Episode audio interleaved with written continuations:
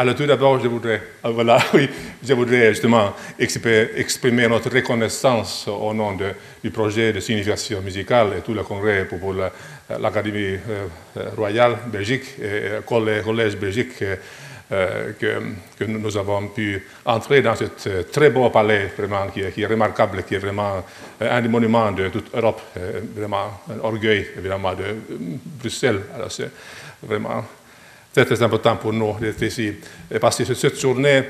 Et, alors, les paroles vont être francophoniques, mais peut-être s'il y a quelqu'un qui, euh, ne maîtrise pas le français, peut-être quelqu'un peut traduire silencieusement en anglais, quand même. Mais ma conférence, dans ma conférence, j'aurai aussi quelques illustrations musicales ainsi que cela faciliterait un peu de, de le suivre.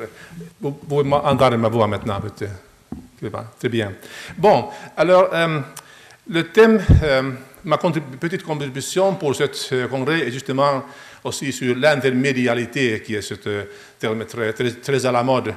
auparavant, on a dit rappelé comme correspondance des arts ou, quelque autre chose, mais, dans mon cas, j'étudie notamment le rapport entre la littérature et la musique, à savoir Marcel Proust et Richard Wagner. Mais en plus, euh, lorsque je pense Richard Wagner, bien sûr, c'est le théâtre, c'est les arts spectaculaires qui sont importants. Et euh, juste, j'ai lu avant de quitter Helsinki, j'ai lu un ouvrage très récent par mon jeune ami allemand, euh, Martin Knust, sur, le petit ouvrage sur la vie de Wagner, qui a souligné notamment cet aspect, l'expérience de théâtre dans toute l'œuvre wagnérienne, ainsi que tout le processus musical, même la composition était basée sur le théâtre, sur l'art de déclamation qui était un genre spécifique particulier au XIXe siècle euh, où Wagner était très expérimenté. Mais alors, euh, c'est Marcel Proust et Richard Wagner. J'ai donc publié déjà en anglais euh, un petit essai sur ce sujet dans cet ouvrage qui est, que vous connaissez peut-être déjà, qui est paru en octobre dernier chez Mouton de Gruyter à Berlin, Semiotics of Classical Music. Le sous-titre How Mozart, Brahms and Wagner Talk to Us. Ici, il y a cet euh, essai, et maintenant, lorsque euh, sous la traduction en français, j'ai juste euh, reçu de mon traducteur ce chapitre Proust et Wagner en français que j'utilise comme, comme fond de, mon, de ma conférence.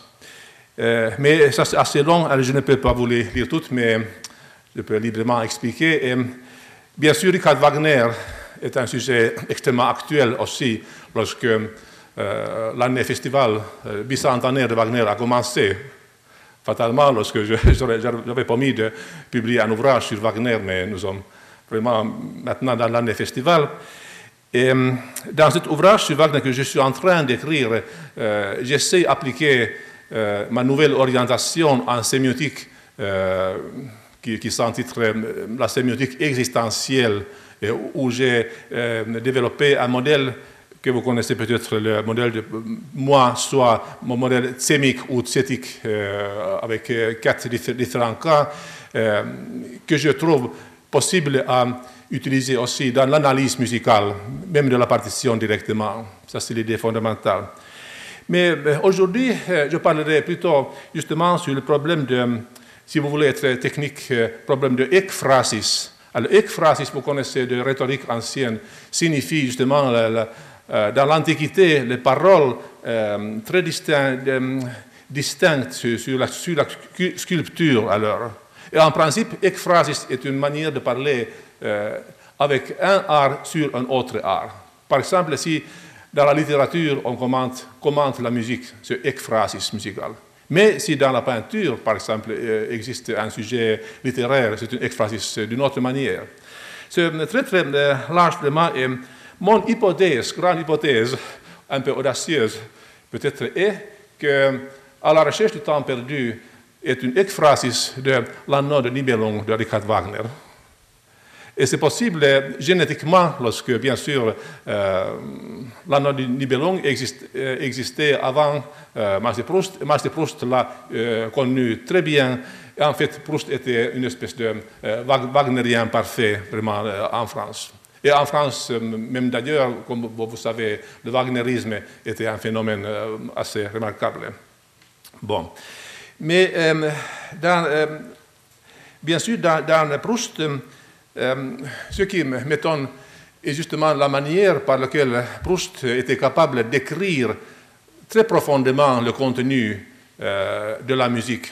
Euh, lui-même, euh, nous savons, il n'avait pas aucune éducation euh, théorétique sur, le fait musical. Il avait entendu sa tante de jouer par piano de Bach. Alors, bien sûr, dans les salons parisiens, il avait entendu beaucoup de la musique, mais il n'avait pas eu aucune éducation formelle en musique. Mais en dépit de cette fête, tout ce qu'il dit sur la musique est extrêmement euh, actuelle, profonde et, juste. Euh, il n'y a que de très rares erreurs. Parce qu'une fois, il parlait sur, euh, c'était sur Ballade de Schumann. Bien sûr, il a pensé Chopin, mais, c'est très rare que Marcel Proust fait aucune erreur sur le contenu musical. Et ça, c'est un aspect important.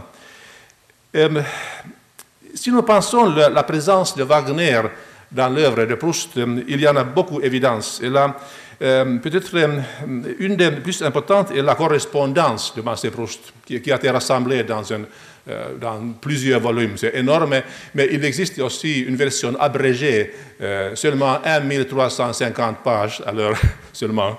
Et, là, si, vous regardez l'indice, c'est très bien édité. Wagner est le compositeur le plus souvent mentionné, 37 fois, suivi de Beethoven 30 fois. Alors son goût musical était très sérieux, on peut dire. Euh, dans un questionnaire fait en anglais par Antonietta Forêt, euh, lorsque Proust avait 13 ans seulement, euh, il avait mentionné que ses, artistes préférés étaient en peinture Messonnière et puis en musique Mozart et Gounod.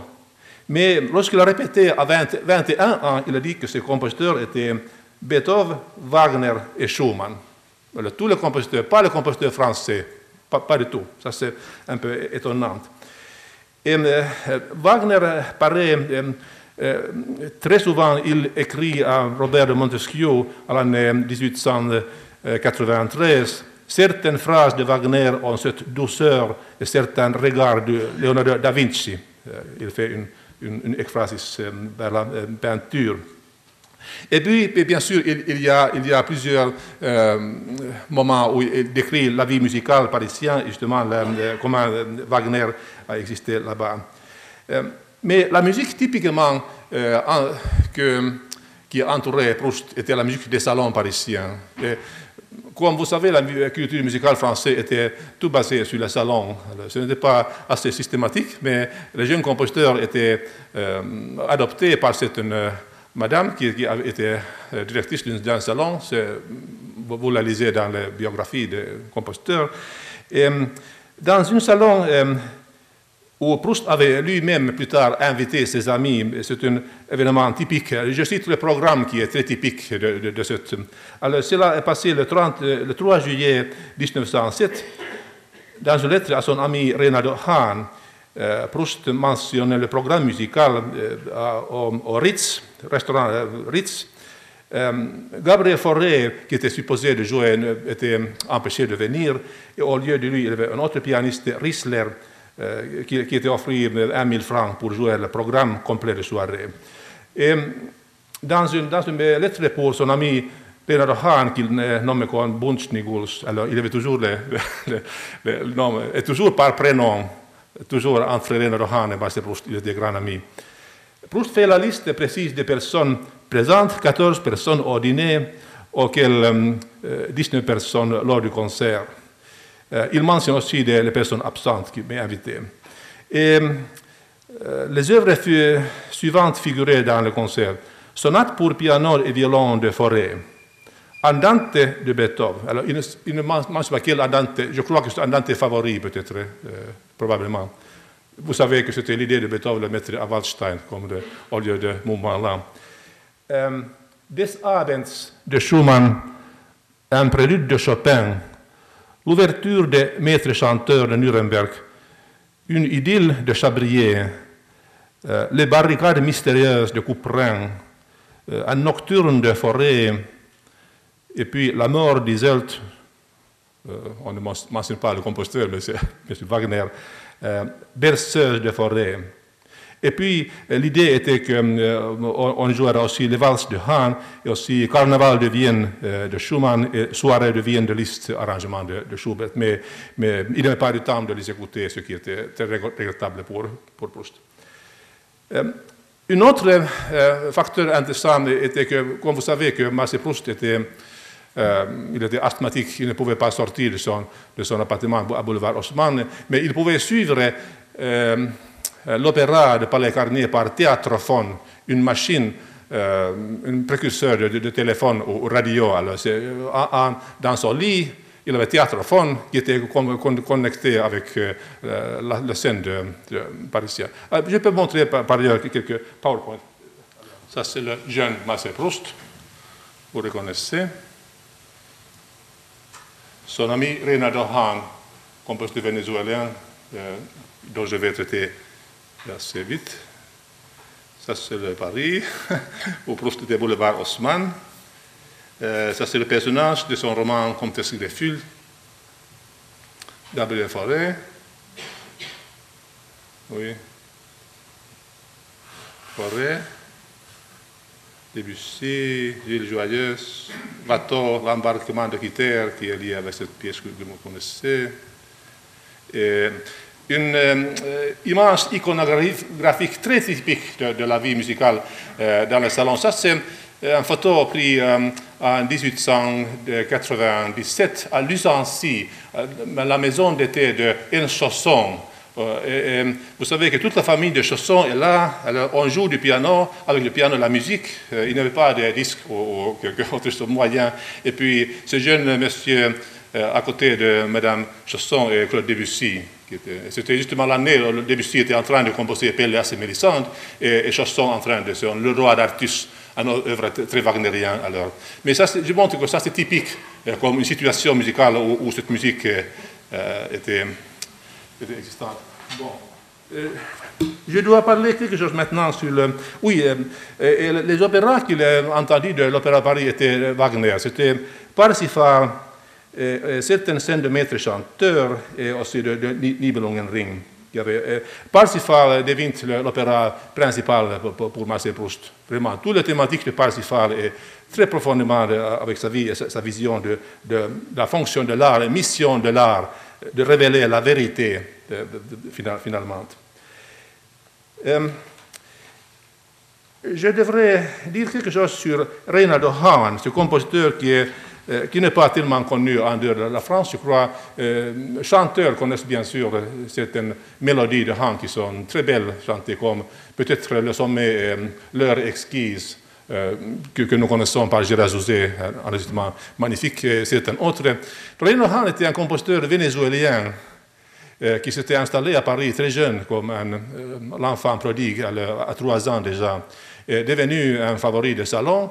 Euh, il a composé les mélodies opérettes, opéra, la musique de chambre qui est très très importante, vraiment très sérieuse, et aussi un concerto pour piano enregistré par Magda Tagliaferro. Mais Reynard Hahn devient ami de Marcel Proust et son conseiller musical. Et je crois que grâce à, à René Hahn, il n'y a pas des erreurs euh, dans les affaires musicales chez Proust, que, parce que euh, Marcel pouvait toujours demander de Reynard sur, le, sur le techniquement, sur, la musique. Euh, Reynard Hahn euh, avait euh, été différent de Proust dans le sens que euh, il n'était pas wagnérien, il était anti-wagnérien. Il a dit, par exemple, il a dans son ouvrage sur le chant, il a dit que euh, tous les chanteurs wagneriens ont perdu leur voix. Et seulement euh, euh, celles-ci qui ont commencé avec bel canto italien, comme Lili Lehmann, ont pu maintenir et chanter encore à l'année de 60. Il était... Et puis il y a son réminiscence de ce voyage à Berlin, c'est très, très critique vers toute la culture allemande, vraiment. Mais il nous a raconté certaines scènes sur la vie de Marcel Proust, et, dans son euh, autobiographie Journal d'un musicien l'année 1933. Euh, et, et, là, euh, quand même, ils ont certains compositeurs qui ont admiré tous les deux, et Marcel et Renaud, comme Saint-Saëns, par exemple. Marcel Proust a écrit un essai sur Saint-Saëns comme pianiste. Saint-Saëns a joué Mozart et tout le monde était dissatisfait lorsqu'il jouait très sec, très sec sans pédale et sans aucune émotion. Mais Proust a vraiment préféré ce style euh, assez, assez esthétique. Alors, euh, bien sûr, euh, Proust parle sur la musique beaucoup de choses et son compositeur fictif est Vinteuil. Et on a beaucoup pensé si quel était le modèle pour cette figure importante dans ce roman. Évidemment, il a pris quelque chose de différents compositeurs, un peu de César Franck, euh, évidemment aussi de, de, Wagner, de Debussy, euh, Dandy, Forêt, Chausson, peut-être un peu, mais, pas beaucoup. Et bien sûr, euh, Hahn était aussi, là. Peut-être pour donner une petite illustration de la musique dans le salon de Proust, on peut vous présenter une petite mélodie de Reynard Hahn qui est en fait pour le chant, mais on le joue aussi avec violoncelle.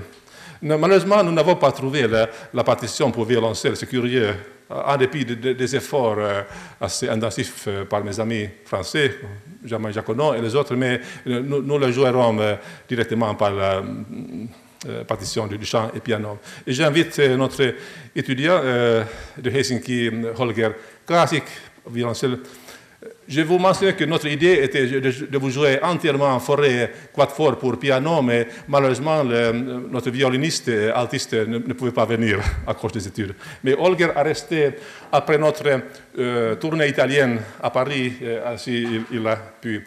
Nous vous jouerons euh, une petite mélodie par Rina Dohan, s'intitulée Si mes vers avaient des ailes, que, que vous connaissez.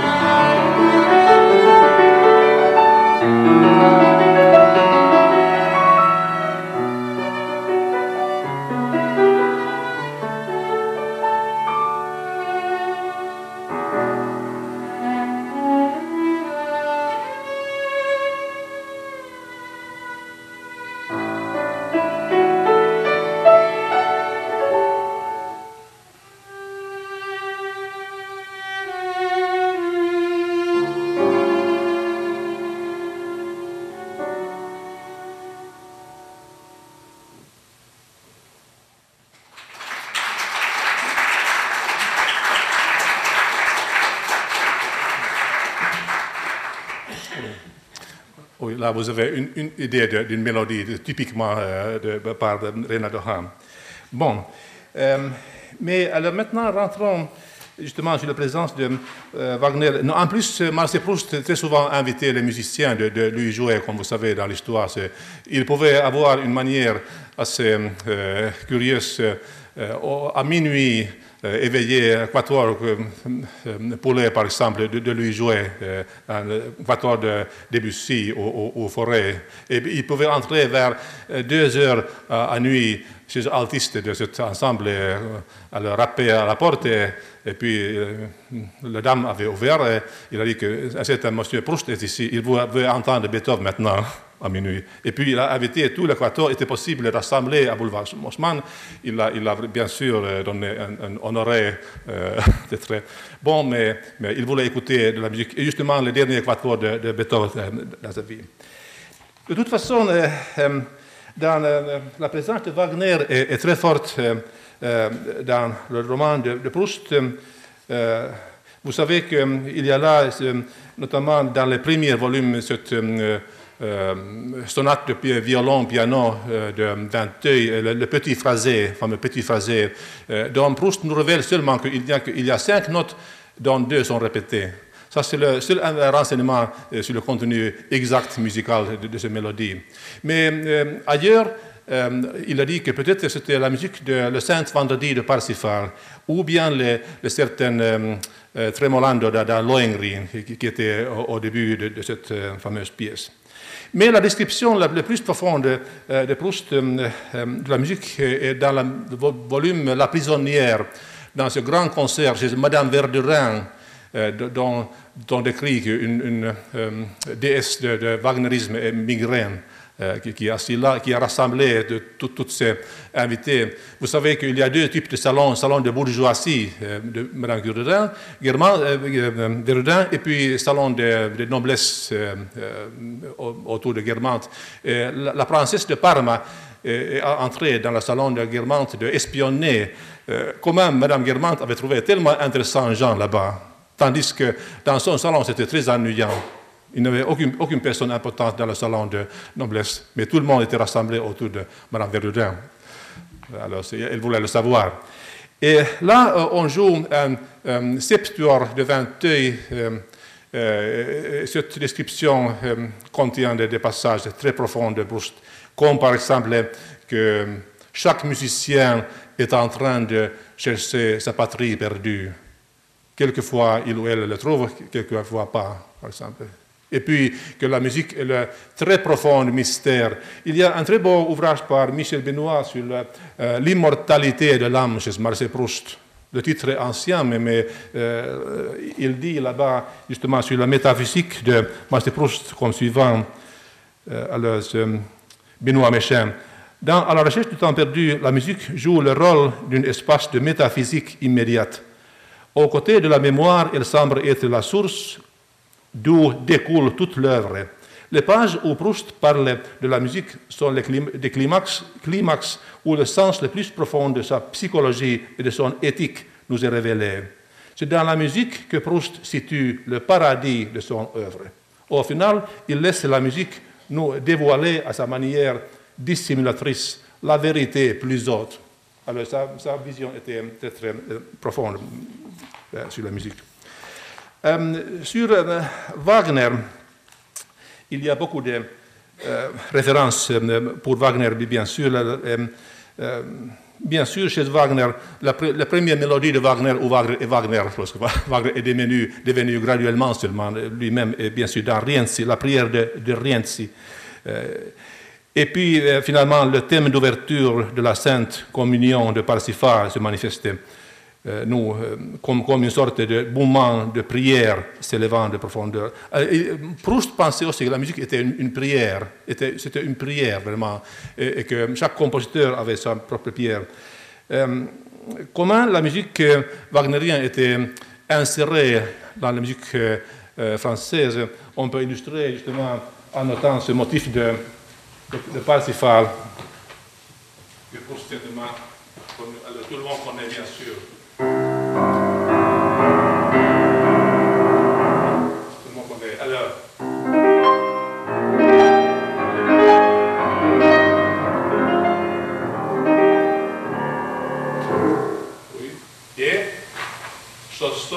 Quattro opus trant.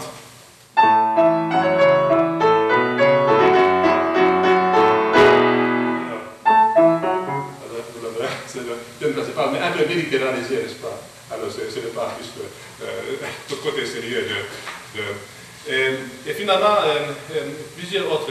Euh, par exemple, le motif de.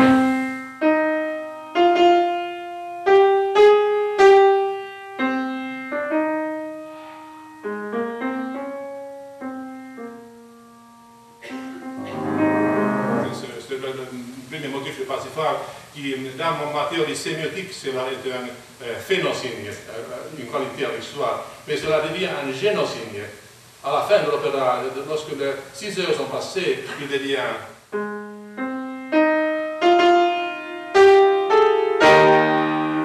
c'est résolu que la rivière de Erleson, de rédemption, que la rivière génocigne qui porte tout le processus de sa génération, qui est le résultat de toute la narration, de l'activité. Bon. Alors on peut dire que voilà est fortement présente de telle manière, et c'est un compositeur, alors il existe une étude très profonde sur wagnerisme par Timothée Picard, contribution, Wagner, une question européenne, contribution à une étude de wagnerisme.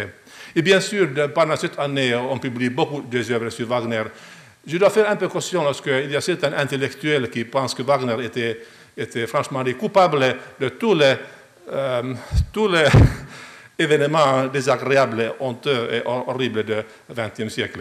Il est vraiment rendu. Une, euh, si vous lisez l'œuvre de Zizek sur Wagner ou euh, Baudois, les deux intellectuels dirigeants, à mon avis, c'est tout à fait c'est une méconnaissance, c'est un euh, malentendu total, euh, basé sur un total, euh, amateurisme et totale méconnaissance de, l'œuvre de, Wagner. Mais il faut le, souvenir quand même. Il y a aussi certains déconstructionnistes qui ont étudié le Wagner. Par exemple, Richard E. Goodkin a publié un, ouvrage aussi sur Proust, Around Proust, 91. Par exemple, Lorsque Wagner était à Venise, vous savez, Wagner était à Venise, et là, il avait trouvé inspiration pour, pour euh, Tristan Isolde.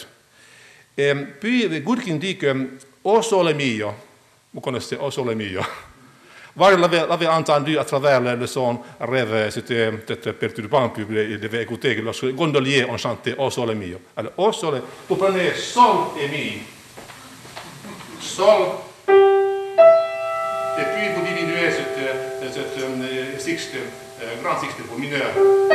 Et puis le transposé.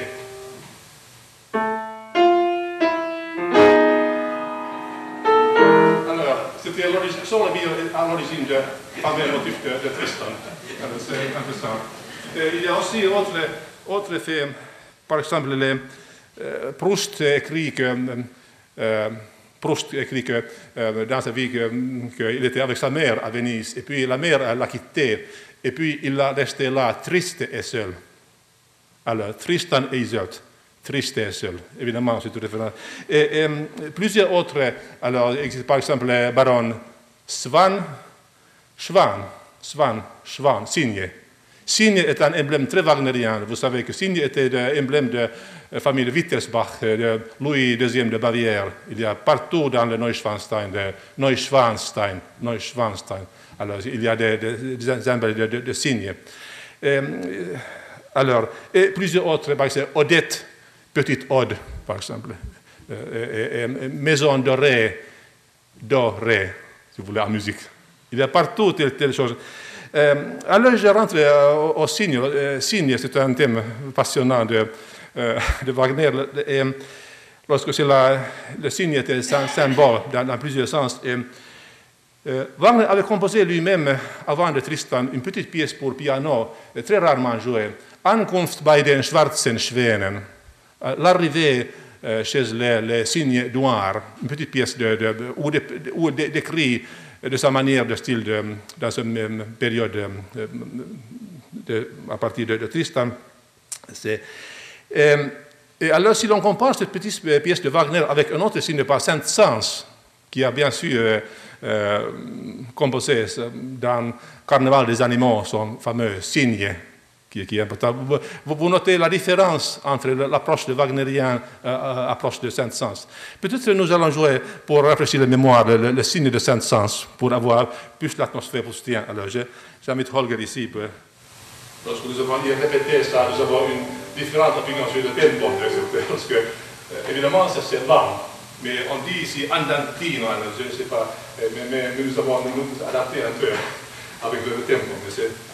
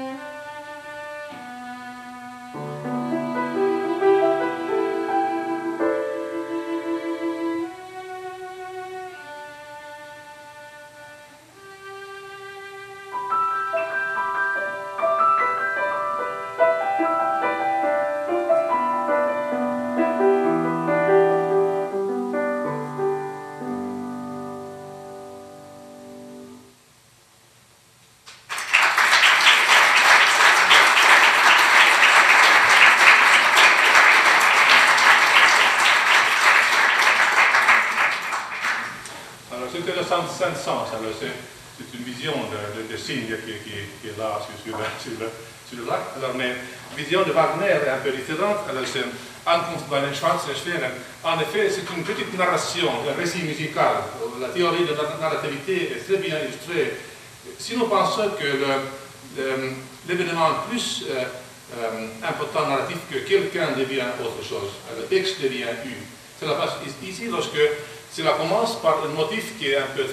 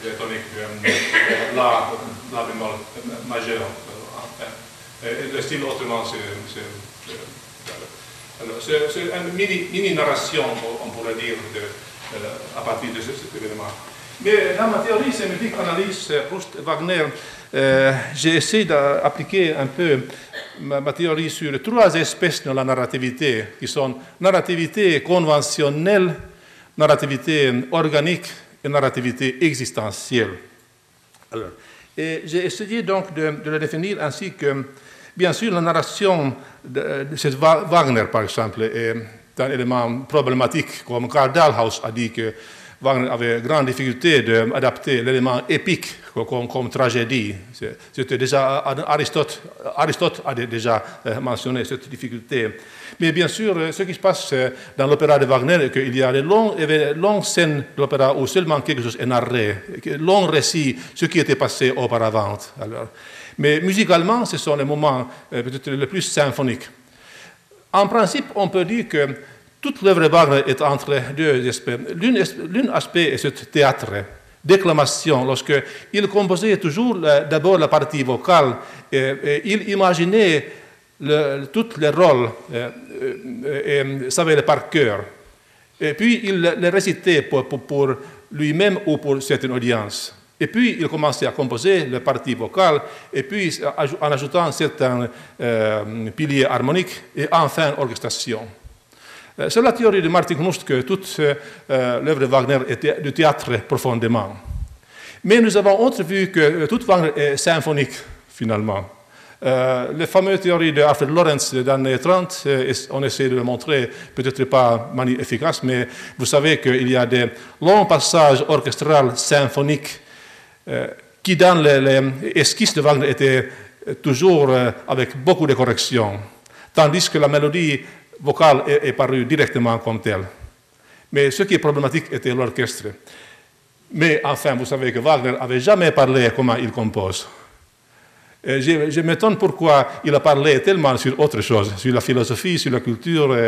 sa philosophie, ce sont les commentaires par un musicien, ce n'est pas philosophie sérieuse, pas du tout. Ce n'est pas la peine. Je peux vous dire euh, beaucoup de le lire si vous n'êtes pas justement un savant de Wagner. Mais euh, pourquoi il n'a jamais mentionné comment, il vraiment fait la musique? Peut-être parce qu'il était totalement sûr, et totalement sûr que cela fonctionne.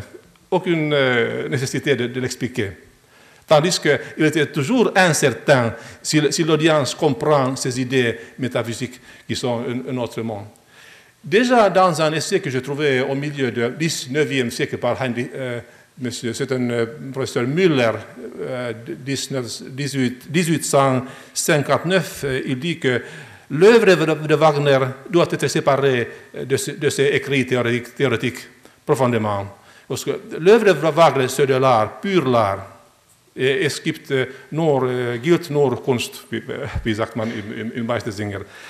Alors, mais euh, alors, narrativité conventionnelle selon Vladimir Prop. Alors, on coupe, on segmente un texte musical ou texte littéraire, poétique, à certains euh, morceaux plus petits, et puis on, on, le rend dans un certain ordre selon les fonctions de Vladimir Prop. Et vous savez que toute la narratologie, cette science de narration est, est, émergée de cette euh, source théorique, théorique de formalisme russe, une fois de l'année Morphologia Skatsky de l'année 1928. Euh, Mais puis arrive cet autre type euh, euh, que j'appelle comme narrativité organique. Et organique est quelque chose qui essaie justement minimiser l'importance des unités distinctes. Par exemple, la structure de ABA comme ça, des segments de forme tectonique et, euh, organique renforcent au contraire celle de la continuité. Alors, j'ai mentionné l'exemple de Parsifal, par exemple, c'est mon euh, motif qui devient euh, de, de phénocine à, à génocine. Et euh, bien sûr, euh, Monica Flutterdijk a parlé sur la narrativité naturelle, narration naturelle, qui est une euh, espèce. Alors, narrativité organique peut soit passer dans la euh, ligne euh, horizontale ainsi que sur la continuité, soit aux profondeurs, ainsi qu'il y a certains motifs de, au fond, d'où organiquement euh, tous les éléments dans la surface euh, proviennent. Dans Heinrich Schenker, vous avez euh, deux principes de Ausfaltung, le déploiement euh, linéaire et Fokussierung, concentration. Alors, on concentre tout le contenu dans certains accords. Par exemple, ouverture de l'ordre Rhin, c'est un seul accord de euh, mi, de, mi, bémol majeur est, déployé et auskomponiert là-bas. Ou bien Lohengrin, la, la, même chose. Alors, euh, euh, il y a des moments de condensation et, concentration. Par exemple, le fameux motif de Tristan euh, contient et structure conventionnelle et structure organique. Et le troisième moment qui est existentiel. Qu'est-ce que c'est l'existentiel? Alors, euh, euh, encore sur, sur l'organique peut-être, euh, typique exemplaire que l'on cite toujours de Wagner, même dans le cinéma, justement, la, la chevauchée de Valkyrie bien sûr Valkyrie, c'est votre Valkyrie, quelque chose tout à fait organique. C'était la musique la plus dramatique, plus corporelle que, que les auditeurs musicaux, pouvaient imaginer euh, au temps de, de Proust. Alors, Quelqu'un dans le salon dit que si l'on le joue, elle, ne sait pas si, il devrait dire bonjour ou bonne nuit, parce que c'était tellement, euh, tellement euh, excitant comme Rausch-élément de, de Friedrich Nietzsche. Mais en même temps, euh, c'est organique, mais aussi c'est topique. C'est topique, comme Raymond Monel dit, il y, a, cet élément de cet, euh, le chevauché galopant qui est un topos musical qui existe partout dans le, symphonique. Mais euh, justement, euh, narration existentielle est quelque, chose où euh, il implique un arrêt dans le discours musical, euh, dans un sens de négation ou affirmation. Au-delà du monde du shine, de l'apparence, la vérité de l'être se trouve révélée. L'externe disparaît au profit de l'interne. Alors c'est Stimmung heideggerienne ou une communion de l'être dans Befindlichkeit. C'est un moment existentiel et euh, ailleurs dans mon ouvrage, j'ai posé la question, par exemple, s'il y a des tons existentiels dans Fantaisie de Mozart en euh, Ré mineur, par exemple, et j'ai trouvé un le temps existentiel, lorsque cela, apparaît dramatiquement euh, dans, un moment inattendu, et c'est en dehors de, toute. Euh, c'est une négation et aussi affirmation. Autre chose. Mais alors, euh, dans Proust et Wagner, euh, certainement, cette narration existentielle est, est très, très, importante. Je cite un petit passage de Marcel Proust, À l'ombre des jeunes filles en fleurs, ce développement qui est très wagnérien, développement du thème des trois arbres. Alors, l'orateur est en train de quitter, je crois que c'est Balbec, il, est justement dans, le, en train de sortir et il regarde vers derrière encore la route. Et Caché-il derrière Dieu comme tel arbre, euh, tel touffe d'herbe que j'avais vu du côté de Guermantes, un sens aussi obscur, aussi difficile à saisir qu'un passé lointain. Cependant, cependant, il venait vers moi, peut-être apparition mythique, ronde des sorcières ou de Norne qui me proposait ces oracles. Alors, Norne, référence à Götter de Meronk, les, trois Nornes, trois arbres. Trois arbres deviennent trois Nornes, métaphore de trois Nornes. Et puis il continue. Je vis les arbres s'éloigner en agitant leurs bras désespérés, semblant me me dire Ce que tu n'apprends pas de nous aujourd'hui, tu ne le sauras jamais. Si tu nous laisses retomber au fond de ce chemin, d'où nous cherchons à nous hisser jusqu'à toi, toute une partie de toi-même que nous l'apportions tombera pour jamais au néant. C'est très poétique. Alors, ces trois arbres essaient de dire que, si tu, n'écoutes pas maintenant ce que nous avons à, te dire, ces trois arbres, tu ne vas jamais apprendre cette chose tout à fait essentielle de, ta vie. Une vision mystique que, ces arbres sont éléments animés, c'est une vision celtique, euh, celtique ancienne, mythique que, Proust adopte. Et vraiment, c'est très, très existentiel. Alors, maintenant, je peux dire, par exemple, l'accord de Tristan, il, il euh, euh, condense trois moments de la narrativité, si vous voulez. Alors, c'est justement cette.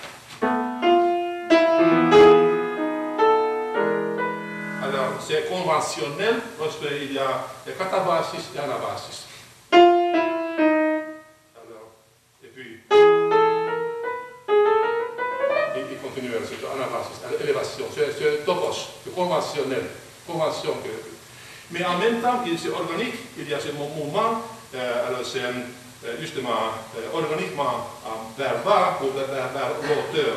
C'est comme mon professeur de piano à Paris, Jules Gentil, il disait qu'il y avait un moment de pousser et tirer. Alors,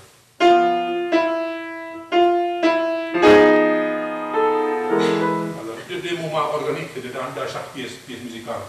Et finalement, il y a transdescendance et transascendance. C'est le terme de Jean Val, philosophe existentiel. C'est euh, trans, ascendance et transdescendance. Alors, cela signifie que ces trois moments de narrativité peuvent bien exister simultanément dans le, dans le même euh, passage musical. Alors, en, fin de mon petit essai, j'ai fait une, peut-être systématiser un peu, j'ai utilisé cette idée que chaque œuvre d'art ou euh, chaque texte possède le niveau à partir de, de, phonétique, euh, métrique, syntaxe, euh, sémantique et symbole vous savez, cette construction, euh, euh, et, puis le principe de, de, geste sémantique qui traverse tous les niveaux euh, en unissant l'œuvre d'art. Ce geste sémantique, selon Jan Mugajowski ou, Roman Jacobson, qui l'appelait comme dominante le terme musical Et j'ai analysé Proust et Wagner côte à côte, justement, à partir de ces, trois niveaux, en identifiant prenant des éléments de, chaque, niveau, euh, comment cela, alors, dans l'actualité. Alors, je crois que mon temps commence à être euh, à la fin maintenant, lorsqu'il y a autre, euh, autre communication aussi, mais je termine ici maintenant. Merci.